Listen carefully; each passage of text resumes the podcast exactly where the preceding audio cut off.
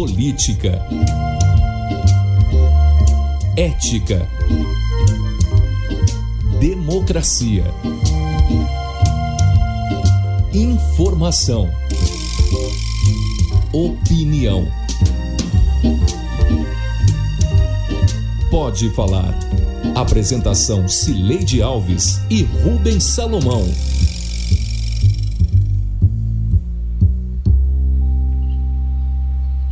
Oi, gente.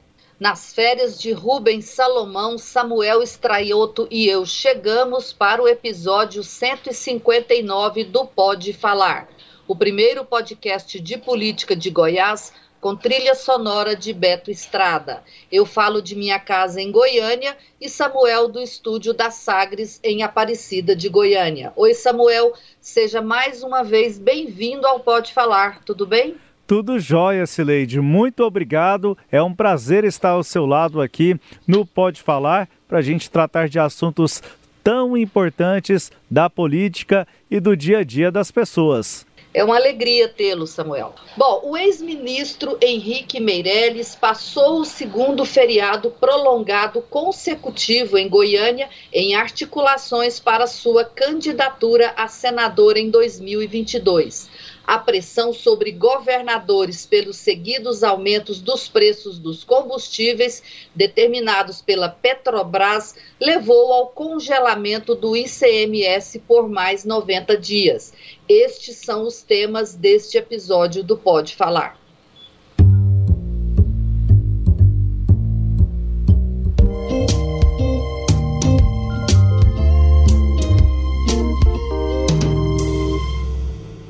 Apartamento no 13º andar do Castros Hotel ficou pequeno para a grande movimentação de visitas neste último feriado prolongado. Desde o sábado, dia 27, até a terça-feira, dia de finados, o secretário de Fazenda de São Paulo, o ex-ministro Henrique Meirelles, recebeu dezenas de líderes religiosos, prefeitos, vereadores, deputados, além do senador Vanderlan Cardoso e do presidente regional do MDB, Daniel Vilela. Meirelles é pré-candidato a senador e desta vez garante que não vai recuar de sua pretensão.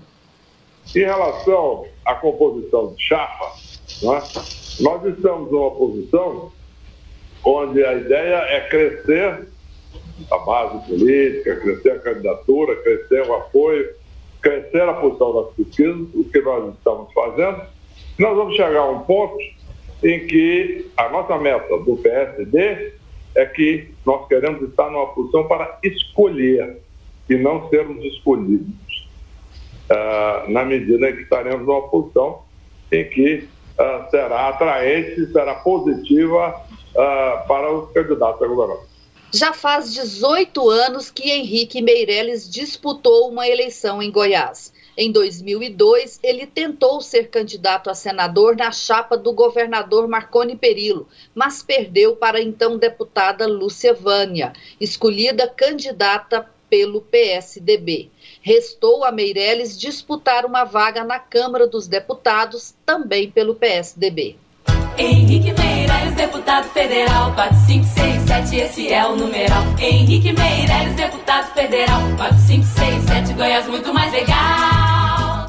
Recém-chegado ao Brasil depois de uma carreira exitosa como o primeiro brasileiro presidente global de um banco norte-americano, Meirelles elegeu-se há 18 anos o deputado federal mais votado, com 183 mil votos, mas nem chegou a tomar posse, renunciou ao mandato para se tornar presidente do Banco Central no governo de Luiz Inácio Lula da Silva. Ele comandou a política monetária brasileira até 2010, tornando-se o mais longevo presidente do Banco Central. Em 2009, às vésperas do fim de seu mandato no Banco Central, o diretório do MDB em Goiás fez festa com bastante foguete para receber a filiação de Henrique Meirelles. Após inúmeras conversações e articulações, o presidente do Banco Central do Brasil, Henrique Meirelles, filiou-se a um partido político.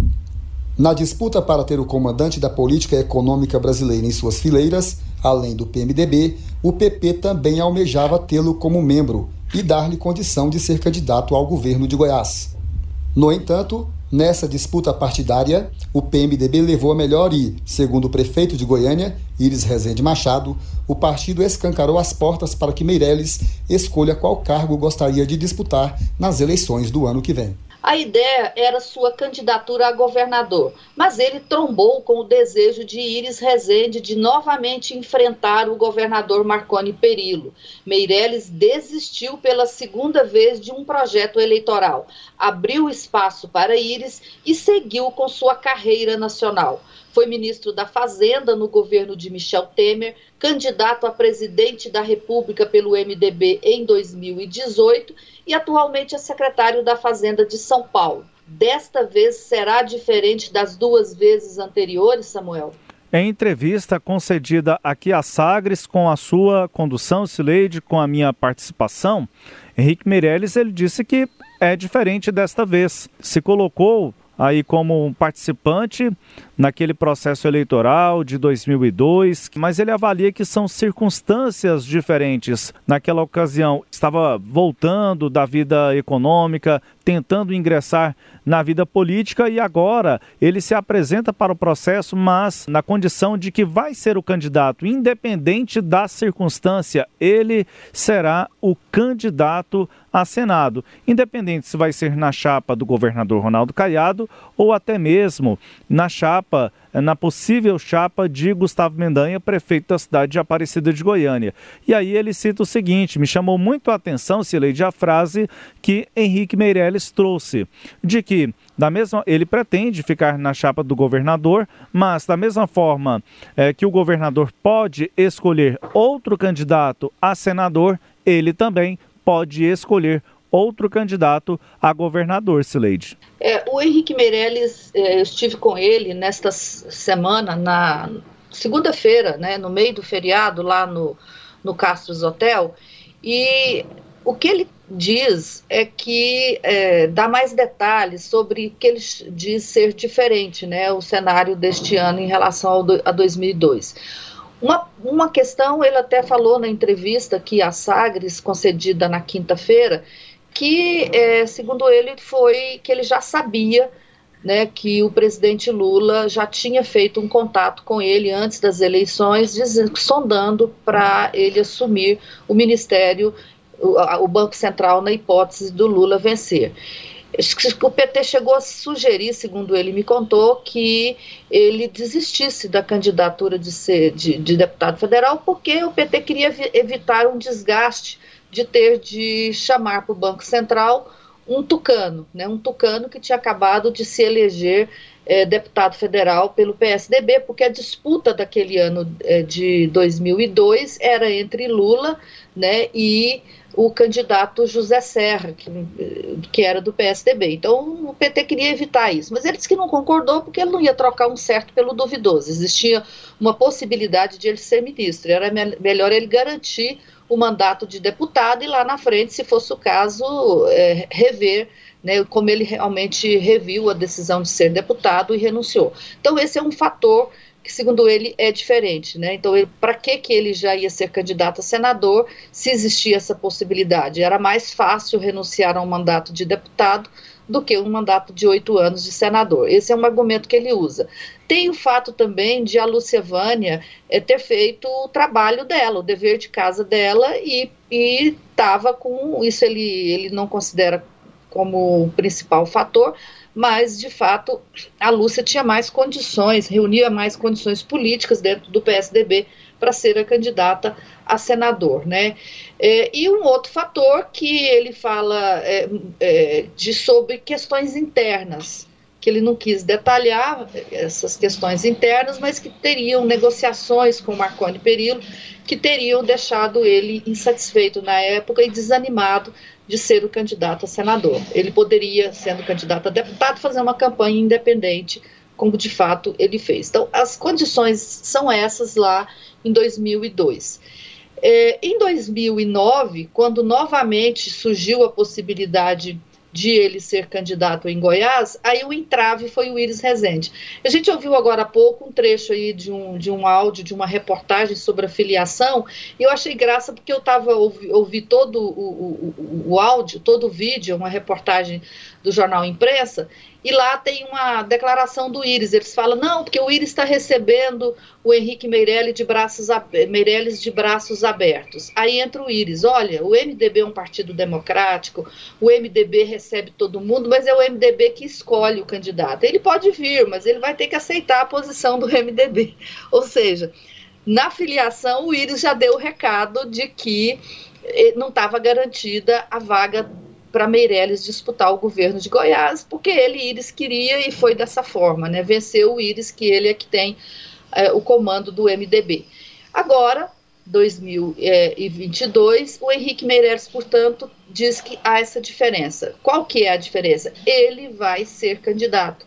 Daí, ele usar essa expressão, Samuel, eu não vou ser escolhido, eu vou escolher. Porque nas, nas duas vezes anteriores, houve escolhas que não foram feitas por ele. Né? Marconi Perillo e o PSDB escolheram Luciavana em 2002, o MDB escolheu Iris Rezende em 2009 e agora, ou 2010, a eleição foi em 2010, e agora ele diz que ele já tomou a decisão dele, ele vai ser candidato e onde ele encontrar espaço, ele vai é, trabalhar para ou melhor, não é onde ele vai encontrar espaço. O que ele diz é, ele trabalha agora, por isso essa intensificação da presença dele em Goiânia, para chegar lá na época das convenções, daqui a, um, a, a menos de um ano, e o partido, o nome dele se impor naturalmente. Ele Excelente. quer ter esse, essa estrutura de campanha, de nome para se impor.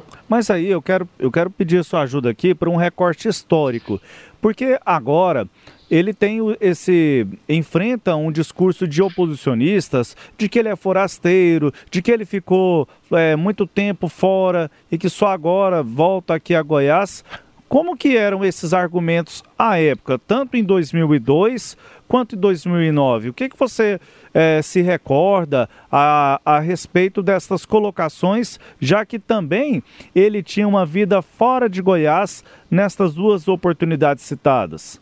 Samuel, é, Henrique Meirelles nasceu em Anápolis em 1945, estudou aqui em Goiânia, fez, é, começou uma liderançazinha política, uma experiência política, melhor dizendo, no Grêmio Estudantil aqui do Colégio Liceu e depois na, na, na, entidade que representa os estudantes secundaristas, que ela já mudou de nomes algumas vezes, né? Mas tinha uma, na época que era UJUS, União Goiana dos, dos Estudantes Secundaristas. Esses dias, fazendo uma pesquisa nos jornais antigos, eu encontrei é, em 1963 uma disputa da, da UGES, que era uma entidade importante na época, é, entre Henrique Meirelles e o Carlos Alberto Santa Cruz Serra Dourada, que depois virou secretário de comunicação de, do primeiro governo de Iris Rezende. E houve uma disputa ferrenha, inclusive um, uma, um, dos lados ocupou a sede da UGES, que ficava ali no Lago das Rosas, que obrigou a vir a Goiânia o presidente da União Brasileira dos Estudantes Secundaristas para intermediar essa disputa. Sei que o Carlos Alberto Santa Cruz Serra Dourada acabou ganhando a disputa, a UGES ficou com ele e o Henrique Meirelles é, a reportagem do Jornal Popular conta, em, em 60, isso em 1963, que ele saiu do, do, da reunião que decidiu que a UGES ficaria com Santa Cruz e foi lá no Palácio das Esmeraldas conversar com o governador.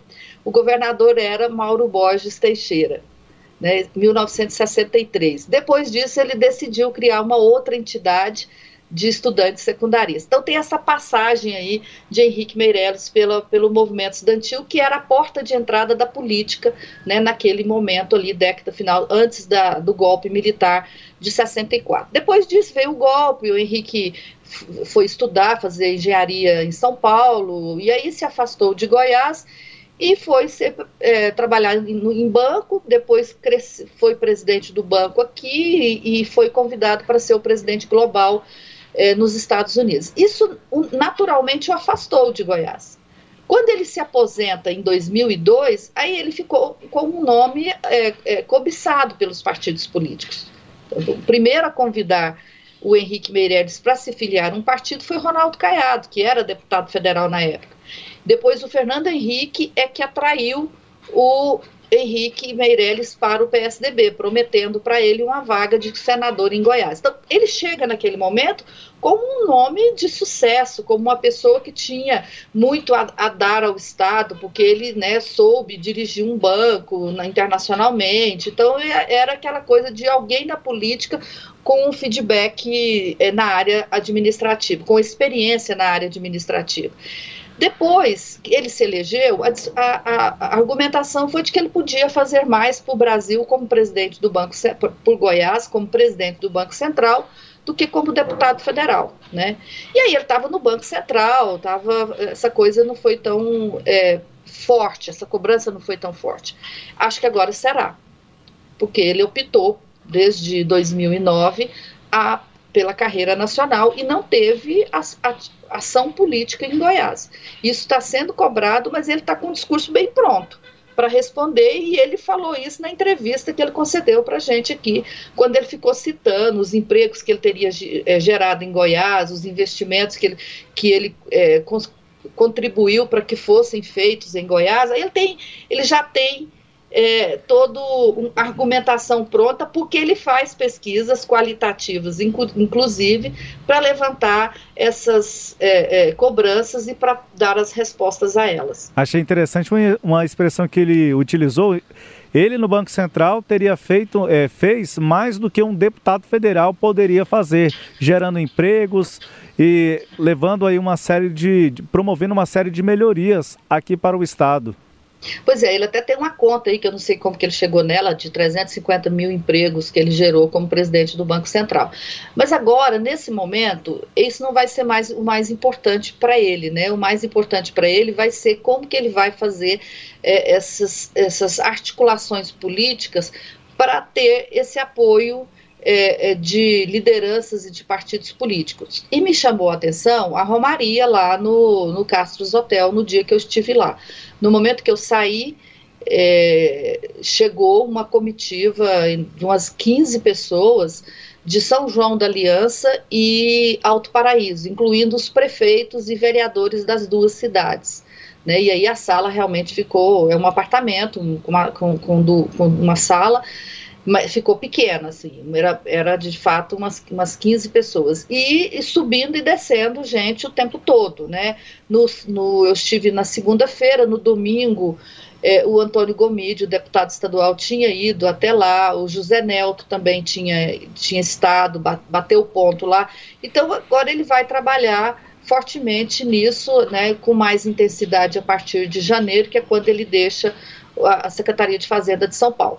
Paralelamente, o principal opositor dele para esse projeto dentro da chapa de, de Ronaldo Caiado é o Alexandre Baldi, que também começou, né, Samuel, a visitar o interior de carona aí com o irmão secretário de Indústria e Comércio. O Joel Santana Braga Filho, e os dois então já movimentando. E aí você inclusive perguntou isso, Sileide, nesta, nesta entrevista. Como fica? Vai disputar? Aí que ele traz aquela resposta inicial que a gente abordou aqui, justamente que de escolher e não ser o escolhido neste instante. Bom, vamos acompanhar de, de longe aí, né, esses é, preparativos de Meirelles e de Baldi para essa vaga na chapa do governador. E assim terminamos o primeiro bloco.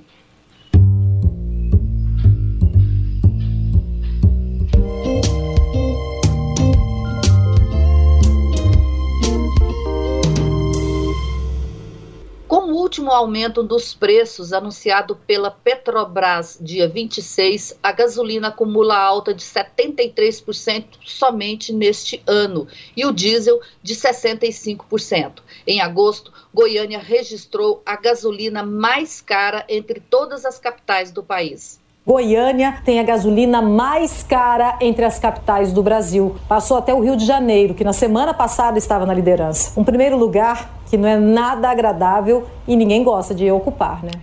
O preço médio na época era de R$ 6,35 e assustou o consumidor. Passados dois meses, o litro de gasolina já não é o mais caro do país, mas dá vontade de voltar ao tempo, pois a média hoje já ultrapassou os R$ reais. Goiânia tem a segunda gasolina mais cara entre todas as capitais do país, segundo o levantamento da Agência Nacional do Petróleo. A gente preparou um telão aqui para você acompanhar. Olha só, em primeiro lugar, Teresina, preço médio 7,18. Goiânia aparece então em segundo lugar, R$ 7,15 a pressão sobre o governo federal se intensificou, especialmente por parte dos caminhoneiros, que tentaram, sem sucesso, fazer uma paralisação nesta semana. Em 2018, a greve dos caminhoneiros durou cerca de 10 dias, quase levou o país ao colapso e teve o apoio do então deputado federal Jair Bolsonaro. Preço do pedágio, indústria da multa, valor do frete, condições das estradas, roubo de cargas. E agora, talvez o mais grave: preço dos combustíveis, óleo diesel. De há muito, os caminhoneiros buscam soluções para esses problemas, que na verdade interessa para todos os 200 milhões de brasileiros. Não tem encontrado eco no legislativo. Sobrou-lhes o executivo que teima a se omitir. Assim sendo, apenas a paralisação prevista a partir de segunda-feira poderá forçar o presidente da República a dar uma solução para o caso. Este áudio é de 2018 e voltou a circular nesta semana em grupos da categoria em meio à nova greve. Mas 29 liminares, todas confirmadas pelo Supremo Tribunal Federal na última quarta-feira, proibiram bloqueios de rodovias em 20 estados, Goiás entre eles. Os motoristas pedem a redução do preço do óleo diesel, o cumprimento do piso mínimo do frete e a volta da aposentadoria especial para a categoria. A pressão também é intensa sobre os governadores sobre o CONFAS, que é o Conselho Nacional de Política Fazendária, que decidiram por unanimidade, do qual fazem parte os secretários de Fazenda dos estados. Eles decidiram por unanimidade congelar o preço de referência sobre o qual é cobrado o ICMS dos combustíveis. Olha só. Então, aquele preço que é de 15 em 15 dias, que é calculado para você fazer incidir no preço, é, você calcular o preço para incidir nele o ICMS, vai ficar congelado pelos próximos três meses. Essa foi uma saída mais política, pois dará pouco alívio no bolso do consumidor. Só para entender um pouquinho, o congelamento da pauta né, de ICMS foi a partir de 1 de novembro, depois do último reajuste do dia 26. Ou seja, o novo aumento do ICMS ocorre com a gasolina já mais alta. Para entender isso, lá em agosto, quando a gasolina custava R$ 6,30, 31 centavos, a receita por litro com o ICMS em Goiás era de R$ 1,91. Agora, com o preço médio da gasolina em 6,55 centavos, o o, imposto, esse mesmo imposto arrecadado será de R$ 1,97, ou seja, seis centavos a mais por litro de gasolina. Então, é por conta disso né, que o alívio vai ser pequeno, quer dizer, ele congela com a pauta ponderada lá em cima, e, e o que é, não representará, portanto, uma perda, uma redução grande aí para o consumidor. Ela poderá ter reflexo no futuro, né, já que o preço vai continuar a subir, Samuel. É isso mesmo. E trazendo aqui uma, uma breve explicação, como que é feito este cálculo, a, respeito, a composição de uma forma geral. E aí é o seguinte, no caso do óleo diesel, informações da própria Petrobras. 23% do preço do combustível, do óleo diesel, corresponde a tributos, e aí é, nós temos 14% de ICMS e outros 9% do PIS, PASEP e COFINS. E aí para gasolina, os impostos e as contribuições pesam um pouquinho mais, somando as cobranças de ICMS, CID, PIS, PASEP, COFINS, 42% do valor cobrado nas bombas. E aí por que trago aqui esta metodologia, Sileide, porque na prática isso não vai trazer um grande efeito, porque o grande problema está relativo aí à política de preços da Petrobras, o alinhamento do valor ao mercado internacional. E daí, então, esta componente, ela tem um efeito? Tem, mas é um efeito bastante limitado, pelo menos na minha avaliação. É, o presidente da República insistiu muito que a culpa era do, do CMS dos estados. Não é, está claramente provado, acho que a população já entendeu isso. Só que é o seguinte: indiretamente, os governadores estão ganhando com isso, mesmo que eles tenham mantido as alíquotas congeladas. No, por quê?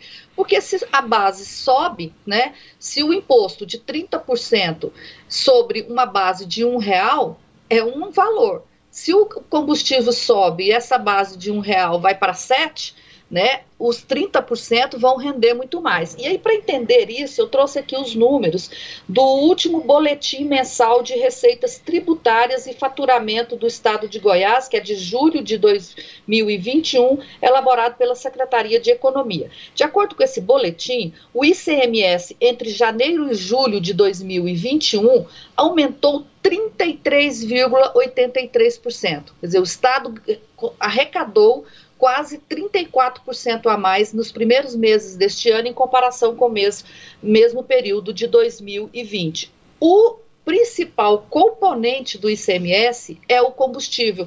E aí a gente vai entender é, o que, que significa isso. O, só o combustível ele teve uma variação em julho de 2021, comparado com julho de 2020, Samuel, de mais de 76, 77% arredondando.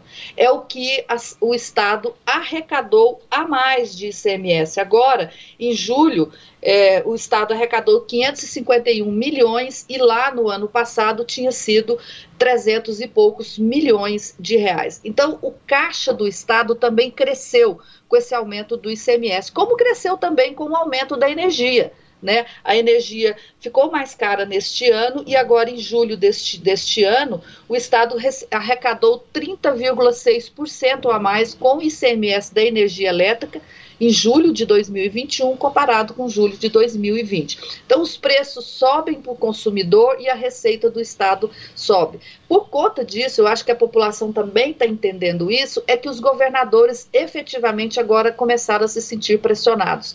E Caiado é um deles, né? Eles arrumaram essa saída, o Jornal Popular ouviu um economista, o Aurélio Troncoso, e ele acha que a saída não é essa. Ele acha que a saída era o Estado definir um, um, um gatilho né, de arrecadação. Quanto que o Estado quer arrecadar com, com ICMS de combustível? Vamos supor, 100 milhões de reais por mês.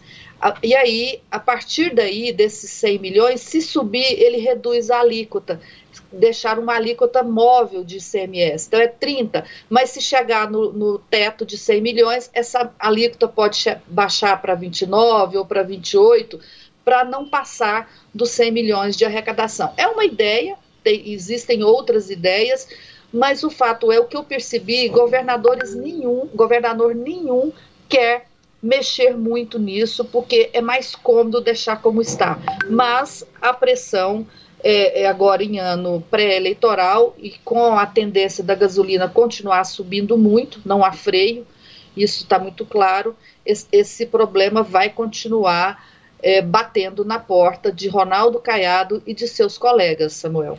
E aí uma rápida colocação, primeiro que é uma média ponderada a cada 15 dias, então isso aí vai valer até, eh, segundo o Confaz, até o início do ano que vem, e outra coisa, alguns governadores lançaram a ideia de que teria sido um ato de benevolência, não é bem assim. Não é, não foi uma decisão unilateral de governos, foi lá com o conselho dos secretários de Fazenda e aí precisa do apoio de todo mundo para que a medida possa efetivamente entrar em vigor como está acontecendo. É, são todos os governadores pressionados. Essa que é a unanimidade que tem em relação ao preço dos combustíveis. Bom, vamos embora? Vamos sim. Este episódio teve áudios da Rádio Sagres, do Jingles Brasil, do Jornal da Imprensa, da TV Anhanguera, da TV UOL e da Globo News. Confira o Pode Falar todo sábado às nove e meia da manhã na Rádio Sagres, no Sagres Online, no aplicativo da Sagres, no SoundCloud, no Spotify, no Google App, no Deezer, no Castbox. Siga o Pode Falar em seu tocador de podcast preferido e receba um episódio novo todo sábado. Tchau, Samuel. Tchau, Sileide. Até a próxima edição. Tchau, tchau. Apresentamos Pode Falar com jornalistas Cileide Alves e Rubens Salomão.